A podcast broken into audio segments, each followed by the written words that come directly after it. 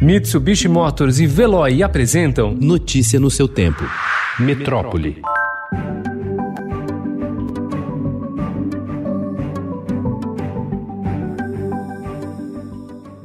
Os casos confirmados de Covid-19 em crianças e adolescentes chegam no máximo a 13,5% do total de registros. Essa faixa etária é a menos afetada e a grande maioria das ocorrências é muito branda. Ainda assim, um pequeno número tem problemas sérios relacionados à infecção. Esses casos muito graves, que invariavelmente acabam nas UTIs, são provocados pela recém-descrita Síndrome Multissistêmica Inflamatória Pediátrica. Trata-se de uma reação inflamatória inflamatória grave que só acomete crianças e está associada a uma resposta tardia ao SARS-CoV-2. Até agora foram descritos pouco mais de 200 casos no mundo. A OMS e o CDC já emitiram alertas sobre esses episódios. No Brasil, ainda não há números oficiais sobre a doença, mas os pediatras confirmam a ocorrência de casos.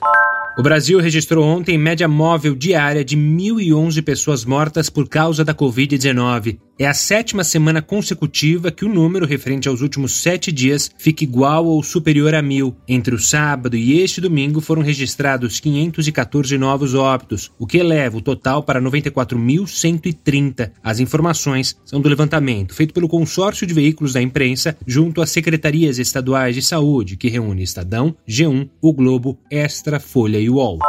Internado com Covid-19 em uma UPA do Rio de Janeiro, Antônio conseguiu na justiça o direito de ser transferido para um leito de UTI. A liminar, porém, não foi cumprida a tempo. O paciente morreu após esperar dois dias pela transferência. A história não é exceção. Somente no estado do Rio de Janeiro, ao menos 730 pessoas morreram entre abril e junho sem suporte necessário, à espera de um leito de enfermaria ou UTI, segundo a Defensoria Pública do Rio.